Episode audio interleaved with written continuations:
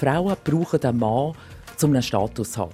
Also eine Frau, die allein ihr Leben lebt, ohne dass es einen Ehemann gibt, das gibt es praktisch nicht. Bei mir war auch immer ein das Credo, je unsichtbarer ich bin, desto sicherer bin ich. Und dann hisst mich mein Assistent an und sagt, fahr ab, du hockst sofort ins Auto. Was machst du als westliche Frau, wenn dir ein arabischer Macho sagt, du gehst jetzt das? Ich habe es nicht gemacht. Also da habe ich schon Mengen gesagt, das ist jetzt extrem schlecht fürs Karma. Nächstes Leben Ameisen. SRF Global. Geschichten hinter den Schlagzeilen. Ein Podcast aus der weiten Welt der SRF-Korrespondentinnen und SRF-Korrespondenten. Hallo und willkommen zu einer neuen Episode vom SRF Global Podcast. Heute mit mir, der Susanne Brunner, SRF-Korrespondentin in der jordanischen Hauptstadt Amman, eine Ostkorrespondentin. Und ich freue mich sehr auf das Plaudern mit der Karin. Ja, hallo, das ist Karin Wenger. Ich bin Südostasien-Korrespondentin für SRF und ich wohne in der thailändischen Hauptstadt Bangkok. Das erste Frauenduo im Global Podcast ist das und wir reden heute über ein Thema, das uns beide betrifft. Wir reden nämlich über das Frausein in unseren Ländern. Frauen leben in unseren Ländern, über die Länder, wo wir berichten, ein ganz anderes Leben als Männer. Und als Korrespondentinnen erleben wir auch ganz oft andere Sachen wie unsere männlichen Kollegen. Ja, das sehe ich natürlich auch. Also ich bin jetzt seit zwölf Jahren in Asien, zuerst die sechseinhalb Jahre in Südasien, jetzt in Südostasien. Extrem viele Länder, unterschiedliche Länder mit unterschiedlichen Geschlechterrollen. Und das sieht man gerade auch im Alltag äh, von, von den Ländern, wo eben von Afghanistan bis über nach Papua-Neuguinea natürlich äh, nicht können einfach über einen Kamm geschert werden. Also ich merke vor allem, Welten liegen äh, zum Beispiel zwischen dem, was Männer und Frauen in meinem Berichtsgebiet anlegen müssen. Ich berichte aus sechs Ländern und ich muss eigentlich in jedem von denen genau äh, darauf achten, was ich äh, anlege. Also respektive wie viel Haut und Haar ich zeige. Ich glaube, Männer müssen das viel weniger. Natürlich laufen unsere männlichen Kollegen rennen auch nicht mit Shorts durch die Straße. Aber bei mir ist das natürlich ganz anders. Also in Jordanien ist zum Beispiel okay, wenn ich einen langen Rock oder Hosen, lange Hosen und lange Ärmel habe. Ein Kopftuch brauche ich fast nie.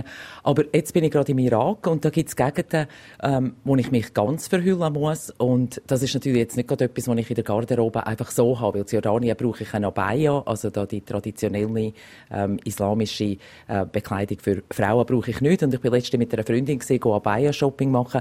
Und ich habe immer gedacht, das sind so schwarze Säcke, oder? Und, und dann ein schwarzes Kopftuch und so, vor allem in den schiitischen Gebieten. Aber hey, da gibt es voll am Mode, oder, wo das ist. Aber, oder, es muss wirklich bedecken bis ein Knöchel. Also auch wenn ich Söcke habe, man darf meine Knöchel nicht sehen und so Sachen. Und das Problem ist natürlich auch, also, das kennst du sicher auch, Karin, die Hitze in dem Gebiet, oder? Und dann überlegt man sich natürlich, ich habe meine normalen Kleider an, dann muss ich noch etwas, wenn einen Mantel darüber mm. anlegen, dann noch ein Kopftuch. Und es ist über 40 Grad im Irak zum Beispiel jetzt ähm, immer noch. Und dann hat mir eine Freundin gesagt, ja komm, äh, ich lege das Bikini darunter an und das ist eine muslimische Freundin. Und dann ich denke, ja gut, wenn es jetzt einen Anschlag gäbe im Irak und ich plötzlich im Bikini da stehe und muss davor rennen, weiß nicht, wie gut dass das ähm, äh, überkäme. Also von dem her, ich denke einfach, unsere männlichen Kollegen müssen sich so Sachen überhaupt gar nicht überlegen. Ja, also das, ich habe das auch gemerkt. Und auch, was ja noch interessant ist, was du jetzt auch sagst, äh, für den Irak brauchst du jetzt eine Abaya, da gehst du Abaya shoppen, dann sieht man ja die ganz verschiedenen Moden, die es da gibt. Ich weiss noch, in Afghanistan bin ich einmal Burka shoppen gegangen und je nachdem, in welcher Stadt dass ich war, haben die andere Farben gehabt. Also für mich ist wirklich irgendwie so eine grosse Erleichterung gewesen, der Umzug damals nach Thailand. Einfach, was Freiheit bedeutet hat und eben gerade bei den Kleidern. In Indien auch, oder, da habe ich auch immer geschaut, dass ich relativ äh, züchtig angelegt bin. Und in Thailand schaut dich ja wirklich niemand an. Da kannst du eigentlich auch im Bikini rumlaufen, das schaut dich niemand an. Da habe ich mir so ein bisschen das Problem, ähm, naja, Thailänderinnen sind schon eher klein und wahnsinnig dünn. Und ich bin jetzt einfach so eine durchschnittliche westliche Frau. Das wird dann ein bisschen schwierig mit dem Kleiderposten. also da ist es, äh, was ich noch spannend finde, ist, dass es je nach Gegend komplett unterschiedlich ist. Oder? Also zu Bagdad zum Beispiel kann ich recht normal westlich rumlaufen, schon nicht jetzt mit kurzen Ärmeln und ähm, kurzen Röcken, oder wenn man draußen ist. Aber sobald ich in den Süden gehe, ist total Verhüllung. Dann bin ich jetzt an einem Ort gesehen, da hat es einfach ein Kopftuch gebraucht. Und ich versuche mich natürlich schon anzupassen an den lokalen Kleidergewohnheiten.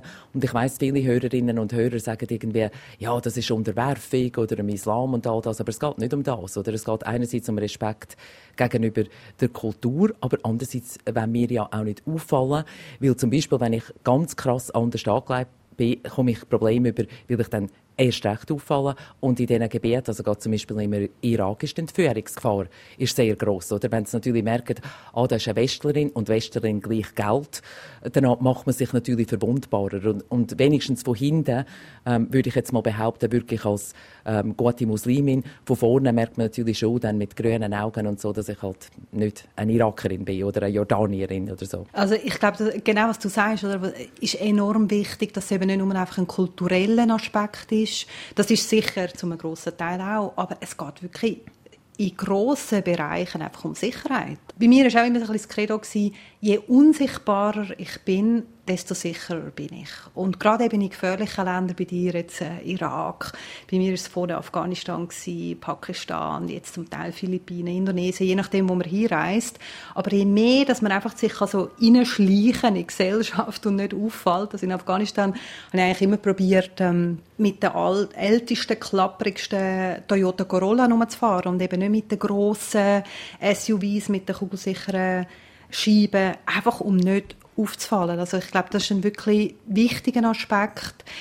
Was mir aber da auch einfällt, oder was ich denke, du hast vorhin gesagt, eben wir äh, müssen uns anpassen. Männliche Kollegen äh, haben da ein, ein weniger grosses Repertoire und da würde ich auch sagen, wir als Frauen haben wirklich auch einen Vorteil, oder? Weil wir eigentlich uns einfacher können anpassen können. Also wir können das Kopftuch anlegen oder eine Abaya oder eine Burka und schwupps sind wir eigentlich äh, unsichtbar, oder? Ja, das sind völlig, oder blenden da in die Landschaft hinein, oder? Aber die Männer zum Beispiel, die müssen einen Bart wachsen und das muss man dann schon ein bisschen planen. Da kann man nicht sagen, ich gehe morgen in Irak oder, und habe einen Bart wachsen lassen, oder? Also das ist definitiv anders. Oder? Was ich auch merke, zum Beispiel, es gibt Orte in Jordanien, wo ich kein Kopftuch muss anlegen muss, aber ich lege es an, weil die Männer sehen nie eine Frau ohne Kopftuch. Und dann werden die Frauen auf mich verrückt, wenn die Männer mich anstarren. Mm, okay, oder, und das, okay. es, es sind so kleine Sachen, oder, wo ich manchmal denke. Aber ich denke auch, Kleider sind nur ein Aspekt, ähm, wo das Frausein in unseren Ländern ausmacht. Ich denke, der grösste Unterschied im Alltag ist also die Aufgabe oder die Stellung äh, von der Frau in den Ländern, wenigstens, wo ich arbeite. Du hast gesagt, es sind Welten zwischen den verschiedenen Ländern. Da ist das ziemlich gleich. Als Frau ähm, kümmert man sich am ehesten um die Familie. Und in Jordanien ist das wirklich extrem so, oder? Äh, eine kleine Minderheit der Frauen arbeitet äh, außer Haus. Und man muss sich nicht nur um die eigene Familie kümmern, sondern auch um die Schwiegerfamilie. Das ist eine grosse Bürde, es gibt zusätzlichen Druck. Und dort gibt es natürlich auch viel Konfliktpotenzial. und das fällt bei den Männern weg. Also, äh, ich denke, auf das können wir noch eingehen, oder was mm, das eigentlich mm. heisst, wenn man allein als Frau unterwegs ist, ja. oder? Ja, also was du sagst, auch gerade mit der, eigentlich ist es wie so eine doppelte Bürde, oder, die, die Frauen tragen. Und ich glaube, das ist etwas, egal welche Religion, egal welches Land, gerade in meinem Gebiet, also jetzt habe ich zehn Länder, die ich abdecke in Südostasien, bleibt das gleich. Vorne in Südasien ist es ganz krass gewesen, also gerade Afghanistan, Pakistan, Indien auch sehr traditionell und in Indien zum Beispiel ist es so gewesen, wenn eine Frau äh, in die Familie, also wenn eine Frau heiratet, zieht sie in die Familie vom Mann auch im Erbrecht ist sie nicht gleich behandelt wie die Söhne, sondern die Söhne kommen das Erbe über, weil eben die Frau zieht ja weg, zieht ja dann in die Familie vom Mann und der sollte sich dann um sie kümmern, zumindest äh, finanziell. Aber die Frau muss sich dann auch um die Schwiegereltern kümmern, muss sich um den Haushalt kümmern. Wenn sie einen Beruf nachgehen will, dann kommt das on top, also es kommt einfach noch zusätzlich dazu. Und das sehe ich in, in ganz Asien. Und was du sagst, das ist einerseits wunderbar, oder? Großfamilie stellen wir uns vielleicht das ein bisschen romantisch vor. Andererseits führt es zu enorme Spannungen. Wenn nämlich die Schwiegermama nicht auskommt mit der Schwiegertochter, dann gibt es irgendwie so einen permanenten Krieg äh, die und wirklich so die Wohnungen verwandeln sich in so kleine Kriegsgebiete. Das klingt furchtbar, Karin.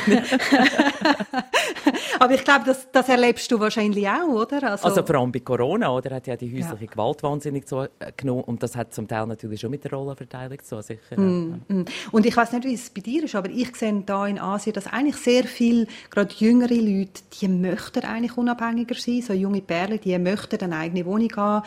Äh, aber meist, also in den allermeisten Fällen können sie sich nicht leisten.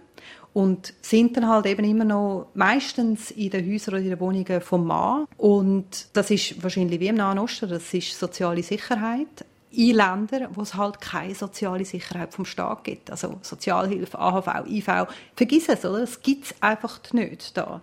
Und das hat man gerade in der Pandemie, äh, jetzt da in Thailand, ich habe gar nicht können reisen, das heißt, ich bin eigentlich immer da in Thailand gewesen, wenn ich nicht festgesteckt bin in der Schweiz. Ähm, das hat man da in Thailand enorm gesehen, oder? Dass äh, es hat keine Hilfe gegeben, oder nur minim. Das heißt, wer die Arbeit verloren hat, ist zurückgezogen aufs Land zu seiner Familie um mindestens nicht große Ausgaben zu haben und einfach in dem Familienbund zu sein. Also die Familie ist Sicherheit und darum ist das auch so ein äh, so unglaublich schwieriges Spannungsfeld. Äh, wie ist das bei dir jetzt in der, gerade in der Pandemie? Das ist ganz genau so. Und was mir einfach auffällt, oder dass, ähm, also ich lebe ja äh, in Jordanien und Frauen brauchen einen Mann, um einen Status zu haben. Also eine Frau, die allein ihr Leben lebt, ohne dass es einen Ehemann gibt oder, oder ihre Brüder und ihre Onkel sagen, wo es durchgeht, das gibt es praktisch nicht. Selbst dann, wenn eine Frau ähm, selber ihr Geld verdient. Also, mm, äh, Oder auch, auch geschiedene Frauen, ich habe eine Arabischlehrerin, die geschieden ist, aber auch bei denen sagen eigentlich, oder ihr Sohn, der jetzt gerade die Matur gemacht hat, sagt eigentlich, wo es durchgeht. Oder? Mm, also das mm. ist eigentlich noch verrückt. Oder? Und das ist dann manchmal auch ein Problem, das ich habe mit Assistenten und Übersetzern. Sie haben häufig das Gefühl, sie müssen mir sagen, äh, was ich zu tun habe. Ich arbeite im Moment im Irak mit einem Übersetzer, der würde mich am liebsten den ganzen Tag im Hotel einsperren. Und zwar nicht nur aus Sicherheitsgründen, sondern es geht ihm darum, was sagen die Leute, wenn eine Frau, die eigentlich unter seiner Verantwortung ist, da einfach frei äh, zu Bagdad umeinander schwanzt, oder? Das geht einfach nicht. Er hat mehr Angst, ich bin fast sicher, er hat mehr Angst, weil im Moment ist Bagdad relativ entspannt, oder? Also es ist jetzt, natürlich kann immer etwas passieren, aber es ist jetzt nicht so, dass man durch die Straße läuft, zwei Schritte macht und entführt wird, oder? Also so schnell geht es dann auch nicht einmal in Bagdad, oder?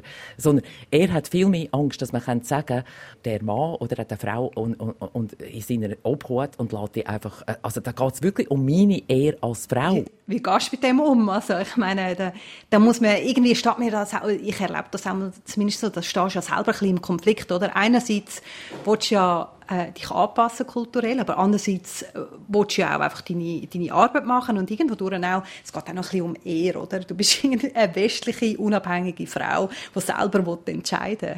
Also jetzt in dem Fall, und ich hoffe jetzt nicht, dass er gerade vor der Tür steht, also Schweizerdeutsch äh, versteht er ja nicht, aber es ist so, dass ich dann einfach schaue, oder mit, ob er mit anderen Medien beschäftigt ist oder gerade mit seiner Frau ähm, und dann schleiche ich dann zum Hotel raus und mache dann trotzdem mit Freunden ab, oder? Und sage dann auch, ich schaue einfach das Handy online, oder? Also, dass er immer sieht, ich bin online, weil er schreibt relativ viel, oder? Auch zum Schauen, oder ob ich wirklich da bin und ich, ja, danke vielmals und es geht gut und ich freue mich auf den nächsten Termin und so. Also, man muss das auch so machen. Aber es gibt einen Fall, wo mir recht eingefahren ist, oder? Ich bin mal mit einem äh, Assistenten in Jordanien sind wir in Petra gesehen oder bei einem Stamm. Und dann ist das zu einem Streit gekommen, der eskaliert ist zwischen meinem Assistent und einem von den Männern, die dort vor Ort sind. Und dann hisst mich recht laut meine Assistent an und sagt, fahr ab, du hockst sofort ins Auto. Was machst du als westliche Frau, wenn dir ein arabischer Macho sagt, du gehst jetzt das? Ich habe es nicht gemacht. Mm. Und das hätte wirklich schlimm enden Die haben Messer gehabt, die haben Waffen gehabt.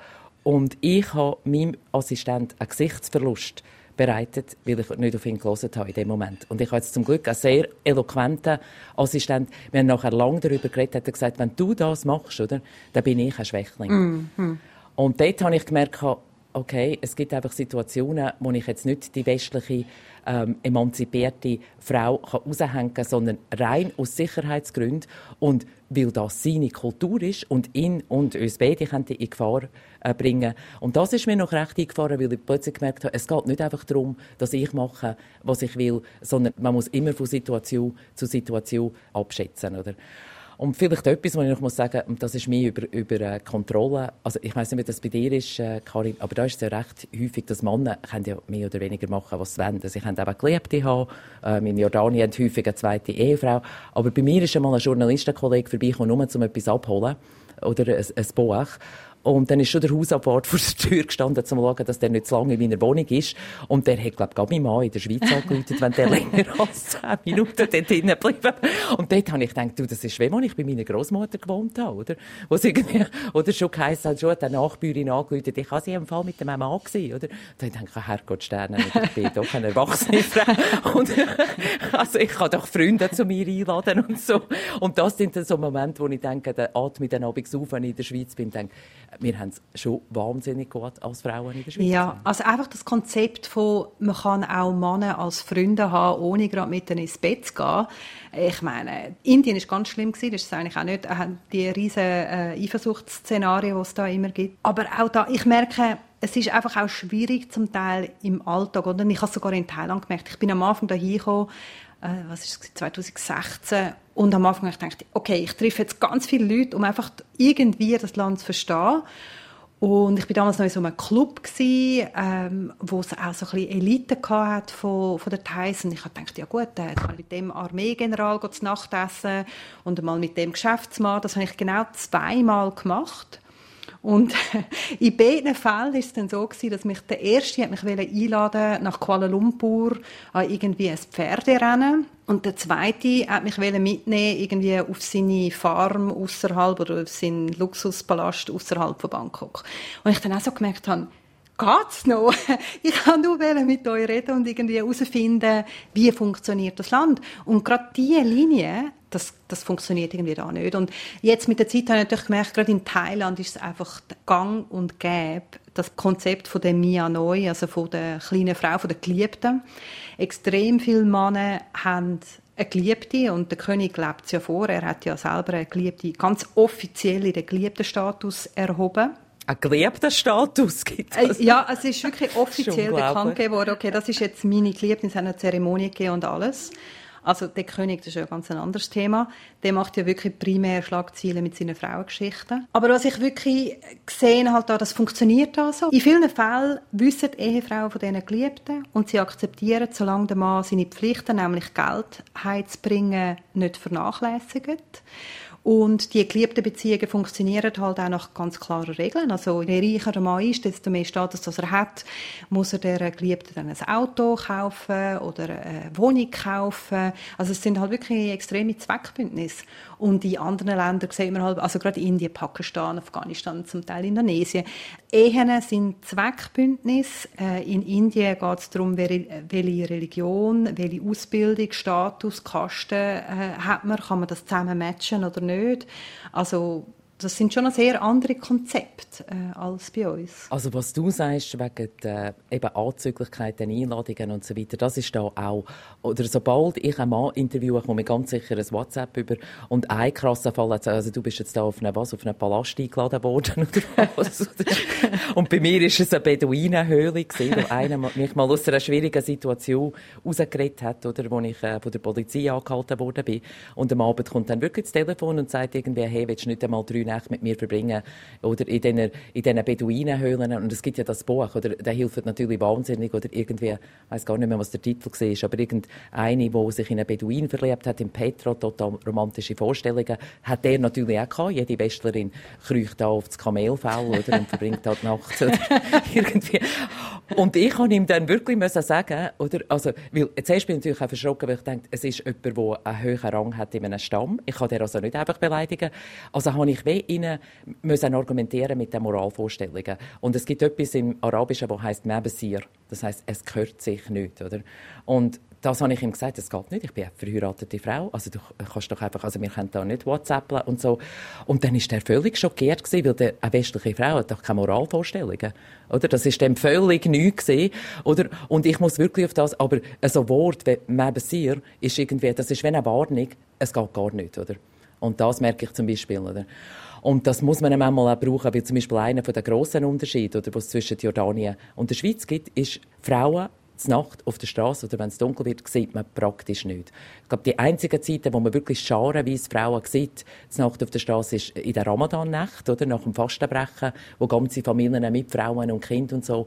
Und das ist natürlich auch etwas, ich kann, Jordanien ist äh, sicher, ich kann zu Amman heimlaufen und da wird es ja früh dunkel. Aber ich werde also angehüpft und dann versuchen sie ihr Englisch irgendwie auszuprobieren. Die denken irgendwie, wie, Jesus Gott, ist irgendwie, da ist jetzt endlich die westliche Frau. Und eben, es kommt nicht darauf an, ob ich eins oder hunderte bin, sondern ich bin einfach eine westliche Frau, oder?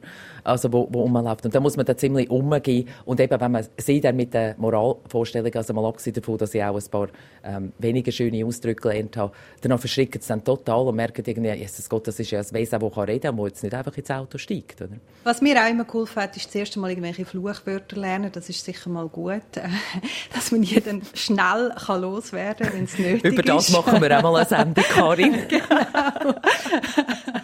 und, und das Zweite ist, was du sagst, oder, dass man lernt, im kulturellen Raum, wo wir sind, was tut ihnen irgendwie weh oder weckt sie auf, oder? Und in meinem Raum jetzt da, also gerade Südostasien, Südasien auch, äh, die Idee von der, also gerade wenn es um Buddhismus und Hinduismus geht, Wiedergeburt Karma schlechtes Karma. Also da habe ich schon manchmal gesagt, das ist jetzt extrem schlecht fürs Karma. Nächstes Leben Ameisen. und manchmal hilft das. Also in Südostasien ist auch der Glaube an Geister ist wahnsinnig verbreitet. Also da kann man auch mal äh, über dem sagen, ja, vielleicht kommt dann, komme ich dann als nächstes, im nächsten Leben als Geist zurück und äh, verfolge dich dann. Aber ich finde das wirklich auch, ich finde das zum Teil sehr schwierig, oder? Die Linie von, wir brauchen Informationen, wir brauchen Zugang. Wir haben einen riesen Vorteil, wie wir als Frauen auch können mit unserer Rolle ja spielen. Also ich nutze das doch ab und zu aus. Oh, die arme Frau, die ist ja so verloren und hilflos. Ja, spiele ich wahnsinnig gerne die Rolle, weil man kommt da Leute an, wo Männer zum Teil nicht ankommen, weil sie als Spione dann könnten gelten oder weil sie halt das Männliche sind. Und wenn man so ein bisschen in dieser Rolle ist, arme, zerbrechliche Frau, dann nehmen sich auch sehr viele Leute einem an, gerade Männer, die in dieser Macho-Kultur. Erlebst du das auch? Also ich habe da schon ziemlich Erfahrungen gemacht. Komplett, ja. Ich werde ja noch jemanden verhaftet oder von der Polizei angehalten oder vom Geheimdienst. Das passiert mir eigentlich immer, wenn ich etwas auf der Straße mache. Und dann, wenn ich anfange zu reden, und ich habe jetzt doch recht äh, gut Arabisch anfangen, aber natürlich sicher mit, also ich will gar nicht wissen, wie Arabisch mit klarem Akzent äh, tönt, oder, aber wahrscheinlich in ihren Ohren. Und dann plötzlich, mehr, und dann mache ich es natürlich auch so, oder druck mal eine Tränen raus und ich habe es nicht gewusst und so weiter. Und am Schluss wissen sie meistens nicht mehr, warum sie mich überhaupt angehalten haben. Oder bieten mir an, also einen einmal auch, ich bin in Mosul gesehen und dann hat mir so eine Armee Oberst, ich weiß gar nicht mehr, was für ein Grad, hat er gesagt, Habibti, wieso hast du mir nicht angerufen? Ich führe dich durch die ganze Stadt, ich beschütze dich, oder? Und ich irgendwie, oder? Ich kann nachher gehen und ich weiss noch, ich bin mit einem männlichen Übersetzer da und der hat nur mit den Augen gerollt, oder? Weil was ich kann, oder auch wenn ich eine Bewilligung will und sage, jetzt habe ich extra frei genommen und mein Chef macht mir wahnsinnig Probleme, oder wenn ich jetzt nochmal muss kommen, oder? Und kann ich nicht da warten, weil ich weiss nicht, oder? Weil mein Chef hat gesagt, ich muss heute, und ich beziehe mich dann häufig auf den Mann, oder wo ich sage, ich habe einen Mann im Hintergrund, oder? Also bis hin, äh, so, wenn das mal nicht funktioniert, oder dass ich auch schon gesagt habe, äh, äh, jetzt noch ein Wort, oder? Und mein Mann kommt mit der Waffe und dann ist dann definitiv fertig. Weil Waffe und Charme, das, also so klischiert wie das tönt, das ist leider so. Und ich bin jetzt eigentlich nicht der, der Drama Queen ist und so, oder wo jetzt wahnsinnig will spielen. Aber ich weiß auch, wenn ich die Augen senke und dem nicht richtig in die Augen schaue, dann bin ich schon so etwas von hilflos und unterwürfig und so weiter, dass ich meistens zur Sache komme. Aber es ist natürlich ein Repertoire, das ich jetzt wie soll ich sagen, jetzt nicht unbedingt sehr gerne brauchen, aber es hat gewisse Vorteile.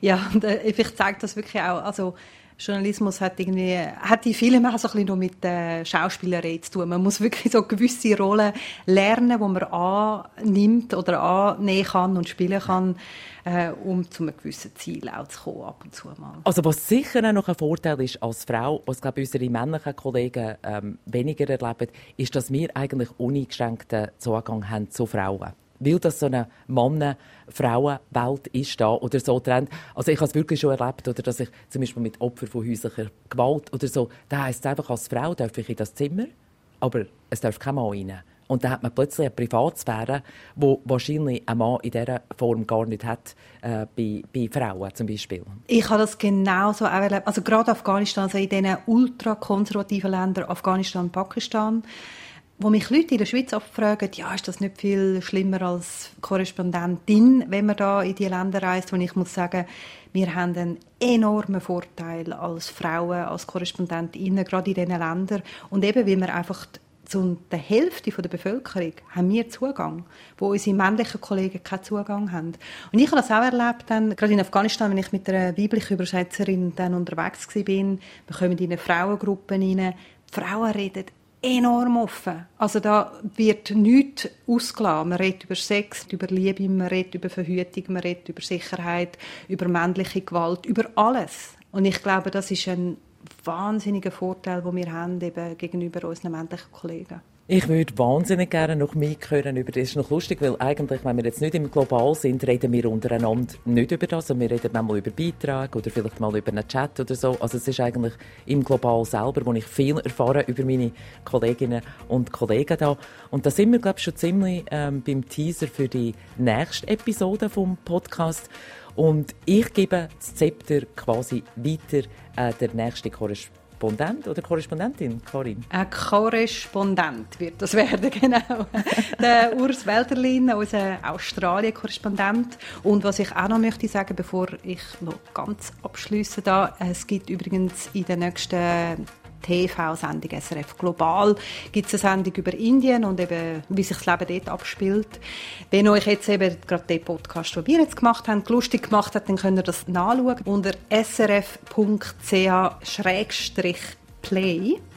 Und wie gesagt, im nächsten Global rede ich mit dem Urs Welterlin, Australien-Korrespondent. Das Thema bleibt noch ein Geheimnis. Oder hast du irgendeinen Wunsch? Das wollte ich jetzt gerade fragen, über was redet ihr? Ja, gut, also ich find, äh, äh, also es gibt x Themen, wo man darüber reden kann. Aber zum Beispiel etwas, was ich, mich würde interessieren, ist zum Beispiel Freundschaft oder Essen. Also im Nahen Osten ist Essen ein zentrales Thema. Es gibt, glaube ich, nichts wichtiger als Essen. Nicht einmal Politik ist so wichtig wie Essen. Das wäre ja mal spannend. also in, äh, in, Thailand ist das auch so, es wird immer gegessen, überall und immer und immer ein bisschen. Ich äh, werde das mal diskutieren mit dem Urs, ob das bei ihm auch so ein Thema ist in Australien. Aber auch ihr, unsere Hörerinnen und Hörer, könnt jederzeit das Thema wünschen für den Podcast. Das werden wir auf jeden Fall diskutieren. Oder ihr könnt uns Fragen oder euch das Feedback natürlich schicken, einfach via Formular auf srf3.ch oder via Mail an studio srf3.ch. Wir freuen uns natürlich auf alle Post. Ich kann nicht versprechen, dass wir es immer sofort beantworten können. Frau sein in diesen Ländern ist schwierig und Korrespondentinnen sind viel unterwegs. Aber wir geben uns Mühe. Gut, danke fürs Zuhören und bis zum nächsten Mal. Tschüss zusammen. SRF Global. Geschichten hinter den Schlagzeilen. Ein Podcast aus der weiten Welt der SRF-Korrespondentinnen und SRF-Korrespondenten.